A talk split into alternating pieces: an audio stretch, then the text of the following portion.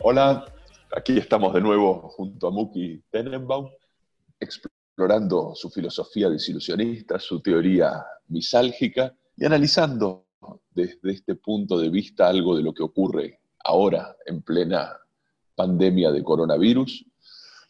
Muki, hemos introducido ya la teoría misálgica que explica la mayor parte del comportamiento humano como huida del sufrimiento, Hemos analizado la diferencia entre sufrimiento y dolor, hemos presentado desde tu punto de vista sufrimientos específicos, la culpa, la vergüenza, el aburrimiento.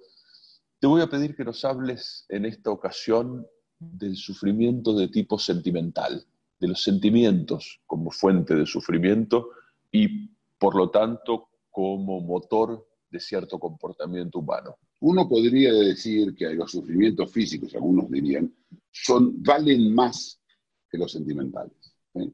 Eh, mi- de, de joven, mi padre me decía, yo le decía, estoy triste, entonces él me decía, si tendrías que cargar bolsas en el puerto para comer, no estarías triste. Y él tiene razón, hemos hablado del tema y es un sistema de prioridades. Pero una vez que ese tissue, ¿te acordás de la caja de tissues? Que son los sufrimientos, sale uno, se va otro y otro. Cuando llegas a la parte sentimental, cuando está el componente sentimental, porque es un componente, no es solo, no es, no es- en general no está, no está libre, ahí vemos en, eh, eh, en ese, en ese componente que el dolor es el mismo, es, simplemente dejó, eh, terminó del, el problema de cargar bolsas en el puerto porque yo, yo tengo un sueldo y no necesito esto para, para, para mantener a mi familia o a mí mismo, entonces eh, aparecen estas cosas. Un buen ejemplo es, este, eh, yo tengo eh, un, un- un encendedor, en la época que fumaba, este, un encendedor y era mi encendedor favorito. Y perdí mi encendedor. Ahora, hay, ocurrieron dos cosas. Se perdió un encendedor, lo cual es un sufrimiento dependiendo de cuánto dinero te costó, que también es un, tema cómico porque vos ya lo pagaste, el dinero ya se fue. No es que cuando lo perdiste, perdiste el dinero por segunda vez, sino que es, pe- pero eh, está el valor físico de esto, el hecho de que quizás no puedo prender un cigarrillo ahora que lo estaba buscando, también hay un pequeño sufrimiento, pero está el sufrimiento sentimental, ese hipertexto emocional que lleva ese encendedor, que es el encendedor que me regaló mi, mi esposa, me regaló mis hijos. Y si alguno de ellos, además, ya no está más con nosotros, se murió, todavía aún más. Es decir, hay una carga emocional, como una carga eh, eléctrica que, que tienen determinados que se le ponen, viste, los, a, la- a las partículas suba- subatómicas que tienen carga positiva y negativa, ¿no? Hay una carga emocional que, le- que- que se le agrega a esto, y este es el, el dolor, eh, el, el problema del- de la emoción. Decir, la emoción en general viene sobre algo, sobre un objeto, sobre alguien. A veces puede ser sobre alguien, ¿sí? La, la muerte de alguien, el deceso de alguien cercano, por supuesto, es un, es, es un dolor sentimental que muchos de nosotros ya los conocemos. También puede ser el hecho que te haya dejado eh, a, alguien eh, una mala de amar o cualquier otra decepción, ¿viste? Las, las decepciones. ¿sí? También puede ser la decepción porque San Lorenzo perdió un partido. Yo me, me reconozco este, hincha de San Lorenzo y debo decir que yo mismo soy sujeto a eso, a, a esa decepción. Y me voy a decir, pero solo un partido de fútbol y hay gente corriendo tras una pelota y es una ilusión, como yo, un desilusionista, pero el sentimiento lo tengo. Es Mm. decir, el desilusionismo no, no trata de no sentir un sentimiento. Nunca se trató de eso. Es decir, de hecho, el hecho que yo sufra es, un, es un, una eh, no, no está abierto a la discusión. No, no hay merecer sufrir. Por lo tanto, no hay un, un sufrimiento que en el emocional es muy común. Decir, no, pero esa chica no se merece que vos estés triste porque te dejó. Ella, ella no valía la pena. Toda esa conversación de cámara de apelaciones que la conocemos desde el lado de la culpa, de esos que te tratan, no, no funcionan mucho, porque lo que vos sentís, sentís. Eh, y esto es, eh, misálgicamente, es un, un sentimiento a huir como cualquier otro.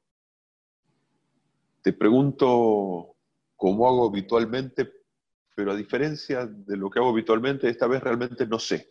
¿Qué pensás que está pasando ahora, en tiempos de cuarentena, en tiempos de epidemias, con el sufrimiento emocional, con el sufrimiento sentimental? Mira, hay un problema en este momento de empatía. Estamos todos metidos en más o menos el mismo, el mismo embrollo.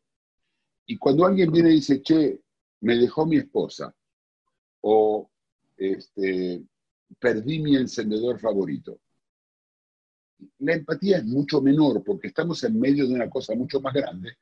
Y por supuesto nadie dice que mi esposa me dejó.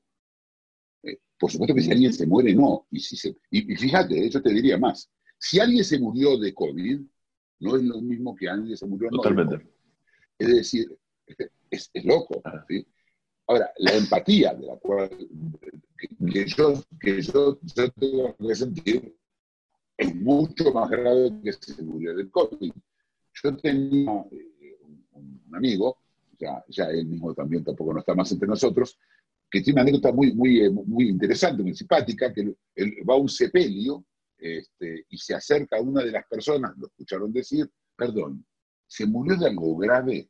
Eh, la muerte de algo grave, es decir, como que eso tuviera que tener una, más, más valor. Y, en eso también estamos con... Pero, pero vuelvo a repetirte, si alguien está sufriendo porque perdió el encendedor, está sufriendo porque perdió el encendedor. Mm. Y no importa si afuera hay COVID y la gente perdió el trabajo. Es decir, si no termina como lo que mi padre me decía a mí, con justa razón desde la mirada de él, ¿sí? él, lo veía así. Pero si, si lo queremos mirar misálgicamente a las cosas, es tan valioso eso como que se te haya muerto alguien de COVID. Nosotros por algún motivo le queremos dar una, una barra de objetividad a lo que es eminentemente subjetivo. Si de eso salen actos, ahí podemos discutir. Si una persona en este momento, porque perdió el encendedor, salió a la casa y dijo que se infecten todo, no me importa, yo tengo COVID y voy a infectar a todo el mundo, claramente ahí vamos a tener un problema, porque claramente lo que está haciendo mm.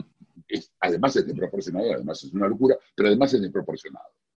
Pero ah. lo que esa persona siente adentro, lo que están sintiendo todos en este momento, la angustia, es, cada uno la, vive como vive y, no es ah. objetivable. ¿Y a futuro pensás que cuando tengamos que enfrentar las secuelas de mediano y largo plazo de la pandemia, ¿Volverán los sufrimientos emocionales y sentimentales o será todo mucho más material y crudo? Todo volverá. Todo vuelve. Nosotros, lo que, lo que pasa es que por el sistema de prioridades es posible que en la situación de caos económico y quizás caos social y, y, una, y, una, enfermedad que no se va y, que, y quizás con ella vengan otras porque, por ejemplo, puede venir, nadie dice que no venga, por ejemplo, una, epidemia de sarampión de todos los chicos que no alcanzaron a vacunar porque estábamos ocupados con el COVID. Mm. En medio de esa historia, es cierto que las cosas sentimentales probablemente van a perder un poco de fuerza, el encendedor, eh, mm. eh, y, y, además creo que en esas situaciones, me parece a mí, fuera del problema del mm. confinamiento en sí, que hace que la gente se lleve mal o se lleve bien por el confinamiento, en general, eh, hay menos divorcios en situaciones de crisis, de crisis en donde nadie puede solucionar, porque la tendencia es justamente mantenerse juntos. Pero no sé, otra vez, estamos hablando de lo que le pasa a cada persona adentro. Mi sensación es que sí, pero menos, más morigerado. Veremos, muy interesante, gracias. Si te gustó el video, dale like y suscríbete. Síguenos en Facebook y en LinkedIn.